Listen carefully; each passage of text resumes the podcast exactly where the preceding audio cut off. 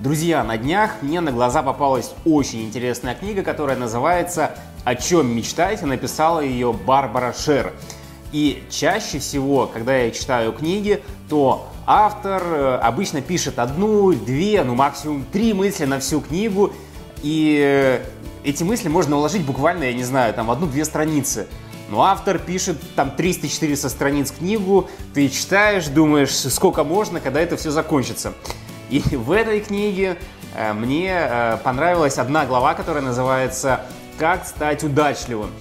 Конечно, название близко к э, «Успешный успех», но на самом деле это не так. И эту главу я перечитывал, наверное, раз пять, потому что она мне очень сильно зашла, и я ее читал и понимал, что да, действительно, все, что здесь написано, это реально написано про меня. И помните фильм «Миллионер из трущоб»? Там э, главный герой участвует в передаче «Кто хочет стать миллионером», и э, по ходу всего фильма ему, соответственно, задают вопрос, он вспоминает свою жизнь. И я, когда читал эту книгу, я тоже вспоминал историю своей жизни. Поэтому сегодня я зачитаю тезисы из этой книги, и расскажу непосредственно свои истории, которые я вспомнил. Погружаясь в реальные жизненные ситуации и переживая их на собственном опыте, вы начинаете мыслить гораздо яснее, чем сидя на месте и взвешивая все теоретические факторы. Даже действие в неверном направлении дает вам информацию. Вы знаете, я расскажу свою историю, она связана с социальными сетями. В прошлом году я начал заниматься Ютубом и вести в том числе Инстаграм. И, конечно же, мне необходимо было в том числе понимать, откуда брать контент и какой контент, в принципе, заходит. Я наткнулся в Инстаграме на интересного мужичка-предпринимателя, который находится уже на довольно высоком уровне. И задачи у него тоже довольно значительные и масштабные. Э, и у меня, я читал его посты, и у меня возникла, в общем, депрессия, которая продолжалась несколько месяцев, потому что я читаю, я понимаю, какой он крутой, и понимаю, что я нахожусь вообще совершенно на другом уровне, и я даже не понимаю, как мне достичь того уровня. И на самом деле вот эти социальные сети сейчас, они убивают мозг, реально. И ты смотришь э, каких-то крутых ребят, и с одной стороны, вроде как они должны тебя начать мотивировать, но лично меня вся эта тема совершенно никак не мотивирует. Я смотрю, вижу, что у них все замечательно, это, конечно, здорово, но что делать мне? Я не понимаю. Я бездействую, просто смотрю и ничего не делаю. Чаще всего бездействие объясняется не только нерешительностью, но и страхом. Однако всякий раз, когда вы хотите что-нибудь сделать и чувствуете страх, но преодолеваете себя, ваша самооценка поднимается на несколько значений. Когда вы боитесь, но все равно идете вперед, вы оказываете себе огромную услугу, даже если перед вами захлопнут дверь. Если проигнорируют ваше письмо или накричат, то и случится худшее, что можно себе представить. Это не важно. Вы добиваетесь успеха каждый раз, когда побеждаете страх. Ну что ж, э, расскажу про свои страхи. Первый и самый важный страх – это общение перед камерой. Я хотел начать вести как минимум социальные сети и потом YouTube на протяжении где-то 6 лет. 6 лет я думал о том, чтобы наконец-таки выйти в публичное пространство, и я все никак не мог это сделать. Почему? Ну, например, писать в Инстаграме тексты. Ну а как же так? Я начну писать, и, то есть это будут какие-то мои мысли, мои внутренние переживания, или какие-то публичные вещи. Например, э, недавно я сделал пост в Инстаграме про тестовое задание. там, э, значит, реально вставил цитату человека, который мне задал вопрос. Ну, один кандидат задал вопрос про тестовое задание. И я написал, это стало достоянием общественности. Да, но меня могут засмеять. Как, как же так? Я вот это сделал. Я на самом деле очень сильно переживал раньше по этому поводу. Или, например, на YouTube. Я когда начинал только снимать ролики, то изначально э, у меня была открыта на компьютере презентация и дальше э, закадровый голос.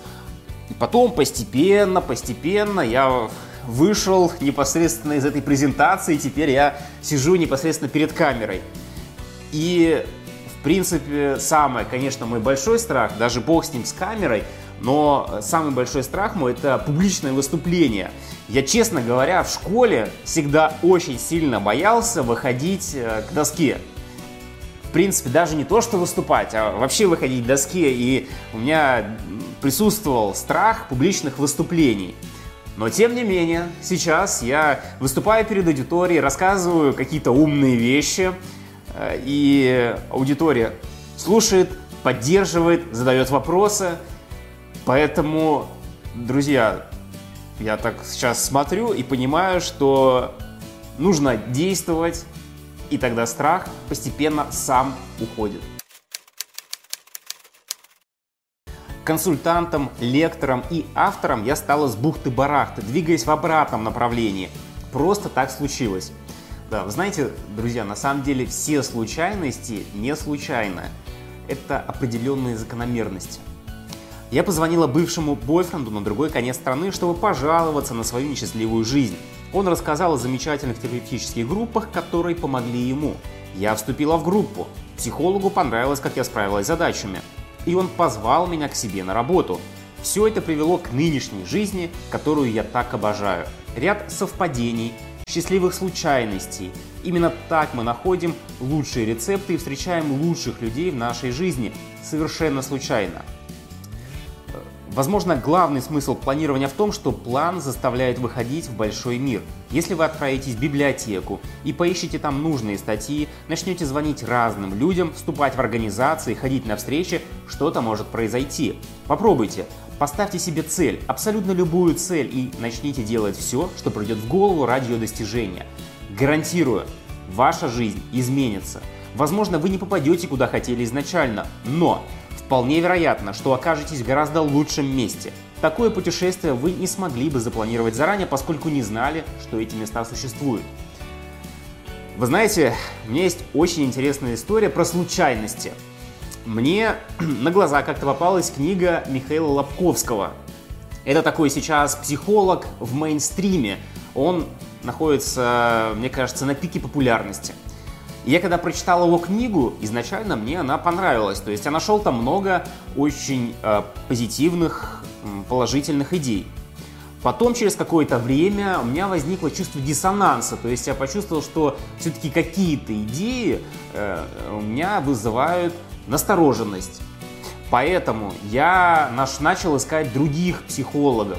Я, честно говоря, никогда не читал психологов, этой темой вообще не увлекался. И так я нашел в Ютубе Андрея Курпатова.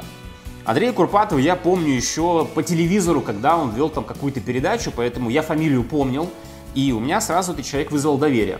Я начал смотреть его YouTube-канал, и на YouTube-канале э, обнаружил очень много полезных идей и мыслей, и узнал, что есть э, много также полезных книг. Я прочитал книгу «Красная таблетка».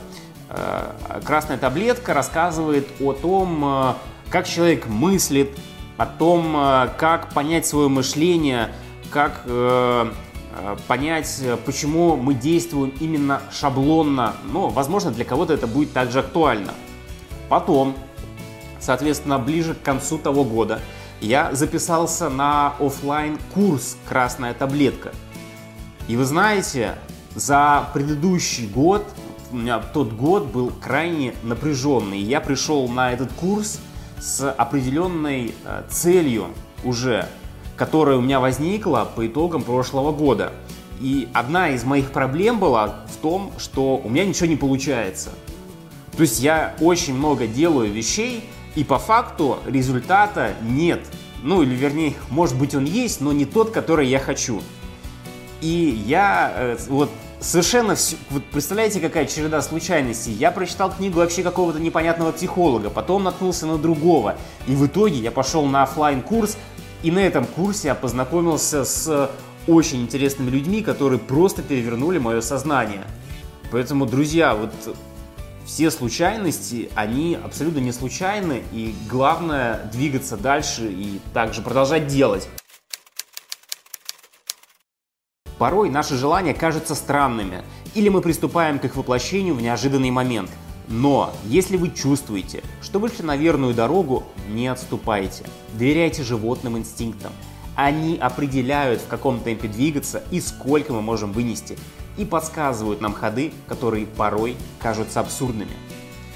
Вы знаете, возвращаясь к книге «Красная таблетка», там как раз-таки написано про эксперимент, о том, что наше сознание — это лишь некий, некая функция, так сказать, производная от мозга.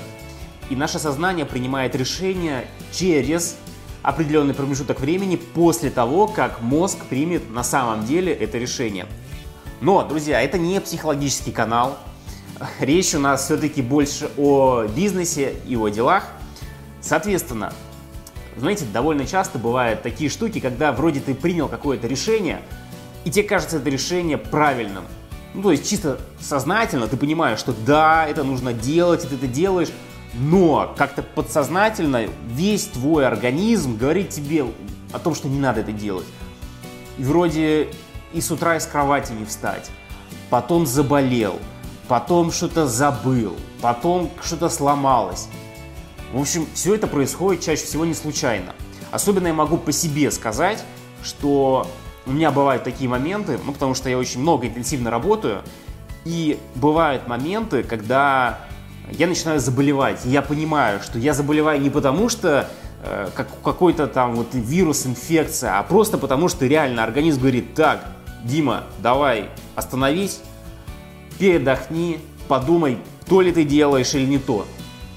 Вот, поэтому все-таки всегда очень важно доверять своим внутренним инстинктам.